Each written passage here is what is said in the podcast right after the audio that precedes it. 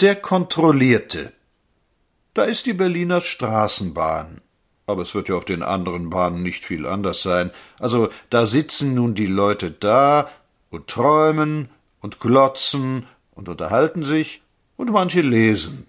Auf einmal betritt ein uniformierter Mann den Wagen und sagt Die Fahrscheine bitte. Das ist ein Beamter, der hauptsächlich zur Kontrolle der Schaffner angestellt ist. Pflichtschuldig wühlt alles in den Taschen, alle reichen das Stückchen Papier dem Beamten hin. Nur einer hat seinen Fahrschein verloren. Es ist doch ein Bedientenvolk, das Deutsche, denn nun sehen alle den Mann an, als ob er ein Verbrechen begangen habe, denn sie bilden sich ein, der Beamte kontrolliere sie, Dabei ist der Beamte höflich und tut eigentlich nichts, was diesen Aberglauben bestärken könnte, aber sie denken sich das so und sind voller Ehrfurcht und verabscheuen alle den Mann, der seinen Fahrschein verloren hat. Einen Augenblick hat er den ganzen Wagen gegen sich.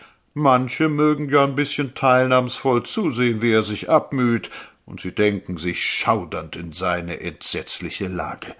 Sie ducken sich, sie bekommen einen roten Kopf, der Verlierer einen dunkelroten. Er entschuldigt sich. Er sagt nicht, ich habe ihn verlegt, ich werde meinethalben nachbezahlen.